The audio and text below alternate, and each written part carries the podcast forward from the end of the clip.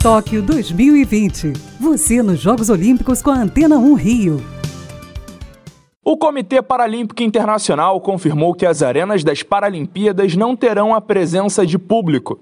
A decisão foi tomada pela alta de casos da Covid-19 no Japão, em especial na capital Tóquio.